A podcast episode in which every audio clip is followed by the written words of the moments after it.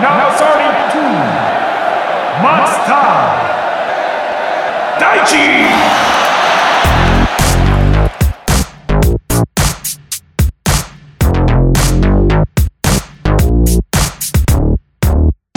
松田大地の松田大地の松田大地の松田大地のバスケットボールジャンプ Basketball Jump! さあ始まりました。松田大地のバスケットボールジャムということで今回もスタートさせていただきます。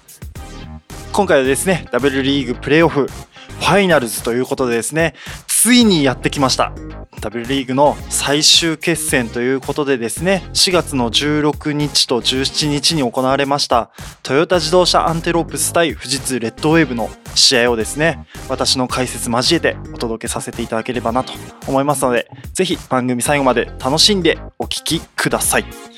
ということでですねうん、私も国立代々木第2、えー第1体育館ですね。に行ってきましてもう本当に女子の試合の注目度っていうのが、まあ、非常に高いっていうのをね感じさせられましたね。もう7000人8000人とかっていうところですかね、うん、もうあの会場の1階席2階席3階席っていうところまでねもうかなりの方が、うん、見に来られてたっていうところもあって、まあ、やっぱりねオリンピック無観客試合っていうところの中で銀メダル獲得した女子日本代表というところもね、まあ、たくさんメンバーおりますしまあ、やっぱりアジア大会ね優勝も含めて注目度の高さっていうのがやっぱ非常に高いですよね。まあ、その中でもたくさんのオリンピアンを抱えてるトヨタ自動車と富士通レッドウェーブの試合ということで、ね、あの結果から申しますと69対74でトヨタ自動車アンテロープスが初戦を勝ち切ったと。いうところと第2戦も71対87でトヨタ自動車が勝利ということで2年連続2回目の優勝ということになりました。うんあのーまあちょっとね内容の方からお話ししていけたらなと思うんですけど、まあ、初戦からね69対74という結果で、まあ、緊迫したねロースコアな展開っていうのを、うん、繰り広げていた富士通側にね、まあ、非常にこうチャンスがある内容ではあったんですけど、まあ、やっぱり終盤に行くにつれてトヨタ自動車の、ま、攻撃的なねインサイド陣がですねやっぱり火を吹くわけですね。うん まあ、やっぱり点数が非常に取れる、うん、マウリ・エブリン選手マウリ・ステファニー選手ソハナ選手。まあ、このインサイド陣のね強烈なアタックっていうところでどうしてもねバランス的にねディフェンスが1枚こう手薄になってしまうっていうところがね富士通としてはちょっと苦しい展開だったかなと思うんですけど。まあ、試合自体はもう富士通のアウトサイドディフェンスのね強さっていうところに対してトヨタ自動車がどれだけねペイントで点数を取れるかっていうもうここのね境の試合っていうところもあったのでまあそこがねどちらに転ぶかっていうような内容だったんですけど、まあ、最終的にはトヨタ自動車が2連勝という形になりましたね。うんまあやっぱりねトヨタ自動車強かったですね、まあ、今シーズン20勝2敗。富士通レッドウェーブが17勝3敗ということで、まあ、勝率だけで言ったら、まあ、トヨタ自動車が勝率上は1位。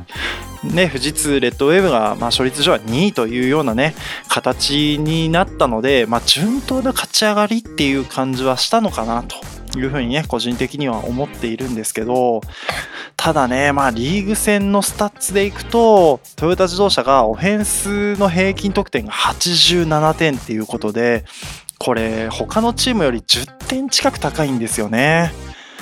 でその中で平均失点も61点というところで、まあ、ここのね差っていうのもまあ非常に素晴らしいですし富士通レッドウェブの方は平均得点が73.1点に対して失点はリーグ1位の58.7点ということでやっぱりね非常にこうディフェンス力があるっていう感じにはなってはいるんですけどまあトヨタ自動車とねここ3点差しかないんですよね。というところを考えるとやっぱりこう点数が伸びていってってしまうとトヨタ自動車のペースになってしまうし富士通としては、まあ、平均が73点ということなのでやはりこう60点台の試合をしないとなかなかこうチャンスができないんじゃないかなっていうような展開ではありましたが、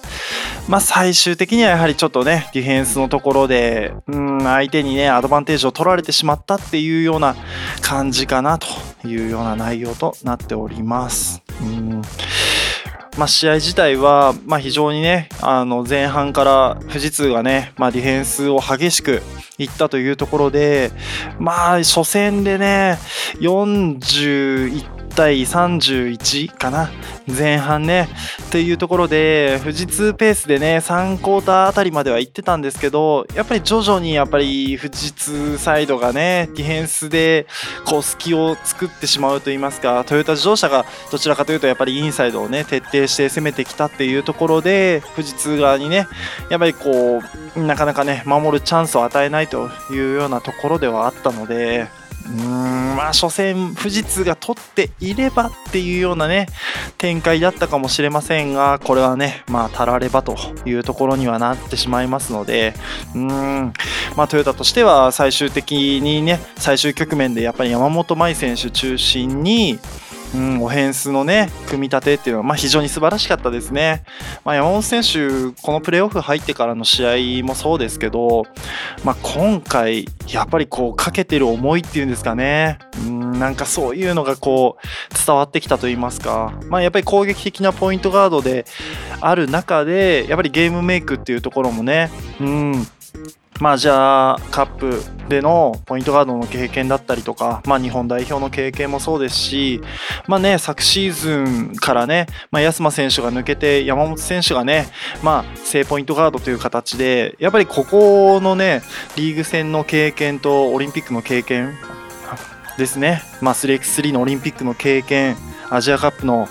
ね、経験、まあ、そういうのがやっぱり凝縮されたね形でね披露されたんじゃないかなというふうに思っております。はいまあ、ちょっとね、プレーオフの MVP、プレーオフベスト5っていうところの紹介もしたいと思うんですけど、まあ、先ほど紹介しました23番、山本麻衣選手がプレーオフ MVP ということで初受賞となりました。うんまあ素晴らしいですね。もう満場一致じゃないですか。うん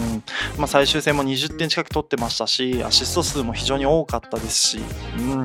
まあ文句なしのプレーオフ MVP かなというふうに思っております。で、ベスト5の方が、まあ、東京運動記者クラブバスケットボール文化社分科会の記者により選出ということでですね、まあ、こういった方々が選出してますよっていう話が出てるんですけど、まあ、ベスト5に山本麻衣選手でトヨタ自動車側はソハナ選手とマウリ・ステファニー選手ということでね、まあ、これも文句なしの3人かなと、まあ、特にねソハナ選手のインサイドっていうのは、まあ、非常に ね高確率で決めてきましたしいやソハナ選手のインパクトまあ、非常に大きかったですよね。まあ、今シーズン加入した選手っていう意味では、やっぱりね、今後トヨタはね、このインサイドの安定感っていうのをね、ソハナ選手が生んでくれる可能性って非常にありますよね。まあ、それに加えて、まあ、ウリ姉妹がいてっていう形ですからね、まあ、非常に手強い相手ですよね。で、富士通側からは、ガード2名ということで、町田瑠唯選手と篠崎美桜選手という形でですね、まあ、ここも文句なしの、まあ、2人だったかなというふうに思っております。うんまあ、レギュラーシーズンはね、まあ、渡嘉敷ラム選手がね、もう、まあ、ここもね、まあ、今季、エネオスはね、やっぱりちょっと怪我が続いたっていうところもあって、うん、まあ、ちょっと苦しいね、シーズンだったとは思うんですけど、まあ、やっぱり大黒柱のね、渡嘉敷選手が昨シーズンの怪我から復活してね、まあ、これを受賞するというところも、まあ、非常にね、素晴らしい結果かなと思いましたね。はい。うーんまあそういう形でですね、まあ、今回やっぱり W リーグ非常にこう盛り上がってるなっていうところも感じましたしねやっぱりこう視聴してる方々もそうですし、ね、NHK でも放送されてましたしまあやっぱりね女子いや素晴らしい、まあ、今シーズンだったんじゃないかなというふうに思っております。はいまあ、私自身もね今期からこういったねコメンテーターという形で活動してる中でもやっぱりこう W リーグを取り上げる機会っていうのがねやっぱり非常に多かったかなと思ってましてまあそれもやはり、まあ、注目度の部分もそうですけどやっぱり私自身がこう試合を見ててうん本当にこう面白い試合がねたくさんあるんですよ。っていうのもやっぱりレベルの高さやっぱりねアジアでトップでしかも世界でもね、まあ、銀メダルを取ってきた、まあ、こういうね、まあ、非常にこう日本の中で、まあ、スペシャルに高いこの W リーグ。っていうねこの魅力をね、まあ、少しでもこうお伝えできたかなと思いますし、まあ、今後はもっともっとねこう選手のねお話だったりとか、ね、チームの話っていうのもね、まあ、どんどん聞けるようなね話になってくると、まあ、より一層ねこう楽しんでお届けできるんじゃないかなと思いますので、まあ、そういったところもねぜひぜひ私のね、まあ、拙い話ではありますけど、まあ、楽しみにしていただけたらなというふうに思っております。はい。ということでですね、まあ、今回は以上となりますが、まあ、今後ね B リーグもねプレーオフ近づいてきましたしあとは NBA もねプレーオフがスタートしましたのでまたねそういった内容もどんどん配信できたらなと思いますのでぜひ今後の配信につきましても楽しみにしていただけたらなということでですね今回は以上とさせていただきます。最後までお聴きいただきましてありがとうございました。バスケットボールコメンテーターの松田大地でした。Thank you.